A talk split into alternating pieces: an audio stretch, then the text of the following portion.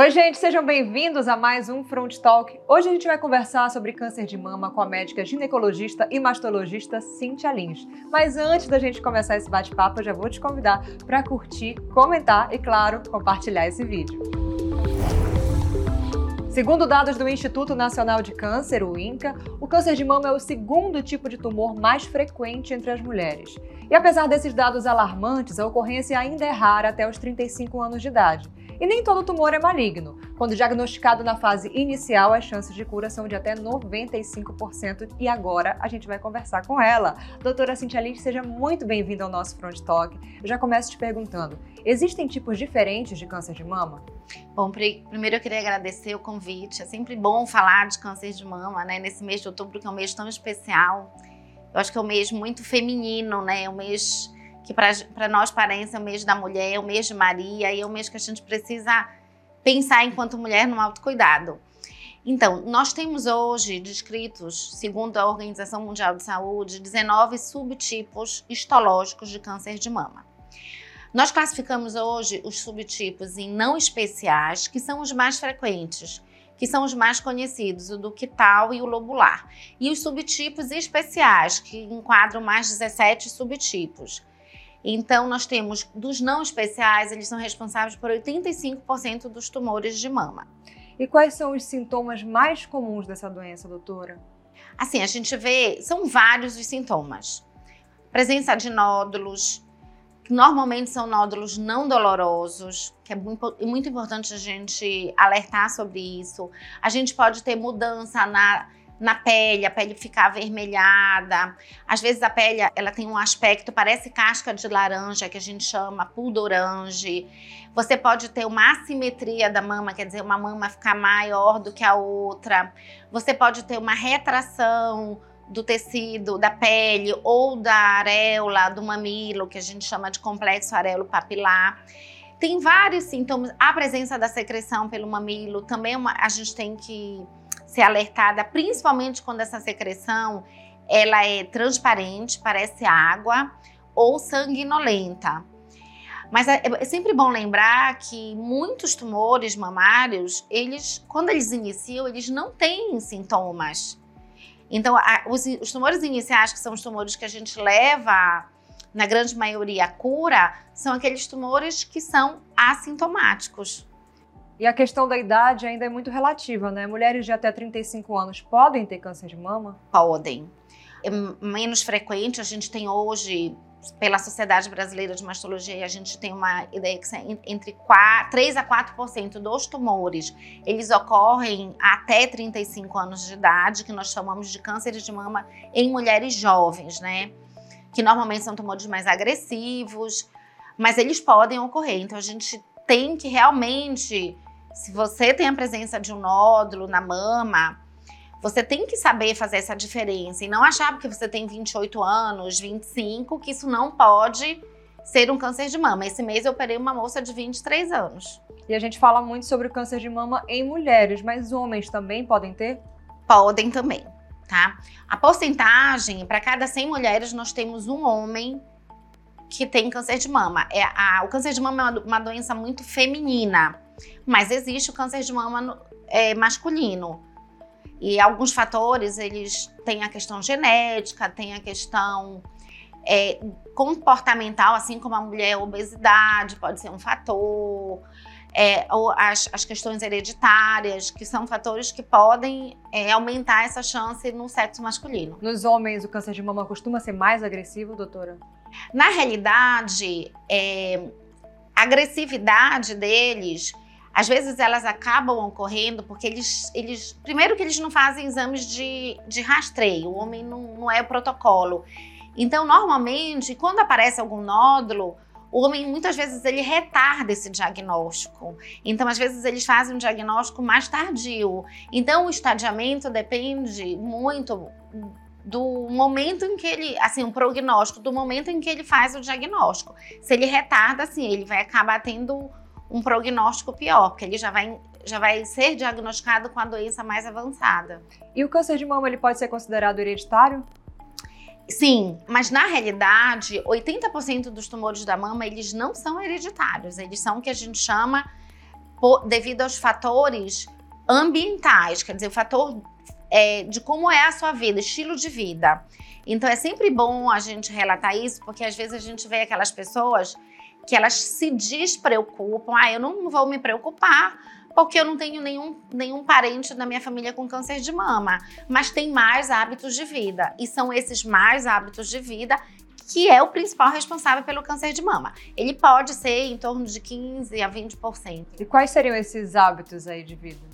Aí nós teremos, principalmente no Brasil, a gente tem o sedentarismo, o alcoolismo, acima de dois drinks ao dia já aumenta o fator de risco, a obesidade, aí estresse, aí usos prolongados de por muitos anos de anticoncepcional. É, tem os fatores que a gente chama que são fatores intrínsecos da mulher, quer dizer, a idade que ela teve a primeira menstruação, a idade que ela fica é, na menopausa, se ela, se ela foi mãe. É, a gente sabe que as mulheres que são mãe depois dos 30 anos ou que nunca tiveram filhos têm um risco aumentado. Então, são os, são os fatores principalmente comportamentais, mas se eu tivesse que apontar principal, obesidade e sedentarismo. E agora a senhora falou sobre o uso de anticoncepcional, né? O uso contínuo de anticoncepcional pode ser um fator, então, para desencadear o câncer de mama? É, ele é um fator, é um risco relativo baixo, é em torno de 1,1 a 1,3%. Quando a gente tem um risco relativo abaixo de 1,5, a gente diz que o fator não é um fator tão importante. Mas a gente tem que lembrar que o câncer de mama ele é multifatorial. Eu digo que é como se eu botasse numa balança. Eu tenho os fatores protetores os fatores que agridem a mama. Então, se eu cada é, fator que eu vá pondo, anticoncepcional, sedentarismo, obesidade na balança, que leve ao risco, são fatores que pesam para desencadear o câncer de mama. Ele por si só, ele não é tão impactante mas ele pode se somar a outros fatores que aquela mulher tenha também. Agora, bora falar sobre prótese de silicone. As mulheres que usam prótese de silicone devem se preocupar com câncer de mama? É, o prótese de silicone, a gente não tem associação com câncer de mama, tá? O que a gente tinha no início, quando começou o, a, esse boom que a gente chama, esse aumento do número de inserções de prótese, era como que a gente iria acompanhar essas mulheres. Né? Como é que a gente faria a mamografia? Como é que a gente acompanharia? Faria o rastreio. Hoje a gente tem algumas manobras, inclusive na mamografia, que a gente chama manobra, manobra de Equilund, que são específicas para quem tem prótese. A gente tem a ressonância, a gente tem ultrassom. Então, assim, se essa mulher fez a inserção de prótese, colocou a prótese, mas ela continua o, o, o controle dela, ela não precisa se preocupar. Perfeito. E o autoexame, ele pode substituir a mamografia? Doutor? Jamais, tá? O autoexame, é, eu sempre digo que não é que a mulher não possa se examinar, eu acho que a gente é importante a gente ter um conhecimento do corpo, de se conhecer, mas ele jamais pode ser substituído.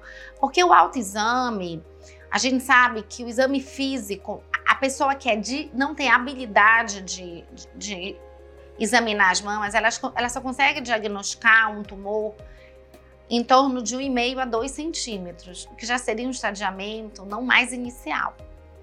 Então, você ajuda, ajuda, mas ele, você não consegue fazer diagnósticos em tumores muito iniciais, que você aumentaria a chance de cura. E quando deve ser feita essa mamografia, doutora? Pela Sociedade Brasileira de Mastologia e pelo Colégio Brasileiro de Radiologia, a gente preconiza que seja feita a partir dos 40 anos anualmente. O Ministério da Saúde, ele preconiza que essa mamografia seja feita a partir dos 50 anos, a cada dois anos. É, mas assim, a sociedade brasileira, ela sempre diz que o ideal é que você comece a partir dos 40. E existe um dia certo, assim, no ciclo da mulher para poder fazer esse autoexame, doutora? Tanto o autoexame quanto a mamografia, que é uma dúvida que as mulheres têm, o ideal é que você faça após a menstruação, após o ciclo menstrual. É quando a mama ela não está tão engurgitada, tão cheia. Ela, além de você conseguir visualizar melhor, palpar melhor, você tem um, um é menos desconfortável para aquela mulher que menstrua. Mas aquela mulher, vamos supor que a mulher não tenha mais útero ou já esteja na menopausa. A gente orienta que ela estabeleça se ela quer fazer o autoexame um dia do mês, por exemplo. Todo dia 10 eu vou fazer o autoexame. Mas lembrando que o autoexame é mais para um autoconhecimento corporal. Ele não vai substituir a mamografia. É isso mesmo. E a gente vai aproveitar esse espaço para perguntar também que a gente tem visto muita notícia na internet falando sobre relação de suspeita de câncer de mama com vacinas contra a Covid. Vamos esclarecer essas dúvidas? Fake news, né? Acho que é importante que a gente entenda que a vacina ela não dá câncer de mama. O que estava acontecendo é o seguinte: quando você toma a vacina, a vacina ela estimula o seu sistema imunológico, né? E, e um dos, dos do, das produção dessas células são os, os, os, linfócitos, eles são produzidos pelos nossos linfonodos, que é popularmente conhecido como as nossas ínguas. Né? Então, assim, quando você fazia a vacina, pelo estímulo do sistema imunológico, essa, esses linfonodos eles aumentavam. Então, aquelas mulheres que estavam fazendo mamografia, por exemplo, logo após o, a vacina, esses linfonodos eles apareciam aumentados. E a gente tem o um aumento desses linfonodos no câncer de mama. Então, na realidade, existia uma confusão de imagens. Então, o que, que, a gente, o que a gente orienta agora é que a paciente que fez a vacina, que ela aguarde 30 dias para que ela realize o seu exame mamário, por exemplo, a mamografia. Doutora, muito obrigada pela sua participação aqui no Front Talk. Vamos lembrar todo mundo que está assistindo que Outubro Rosa é o mês né, de combate ao câncer de mama, mas o cuidado deve ser tomado durante o ano inteiro, né? Eu, eu brinco que é o janeiro rosa, fevereiro rosa, o março rosa. Eu acho que a mulher ela tem que ter esse cuidado e o cuidado, é, é, eu acho que é sempre importante. Esse ano a Sociedade Brasileira de Mastologia ela tem a, a, o slogan dela que veio desde o ano passado é quanto antes melhor. E a gente fala que quanto antes, não é quanto antes de você fizer a mamografia, é quanto antes de você mudar os seus estilos de vida, o seu estilo de vida para um estilo de vida saudável. Mamografia não previne câncer de mama, ela faz diagnóstico precoce. O que previne câncer de mama é como você leva a sua vida. Então, fazer exercício, ter uma boa alimentação, evitar a obesidade. Eu digo cuidar da mente e corpo acho que é o mais importante. É o conjunto, né? É o conjunto. Obrigada. Essa foi a doutora Cintia Lins aqui no nosso Front Talk. Lembrando, se você gostou desse vídeo, curte, compartilha, deixe seu like e se inscreve no canal. Até a próxima.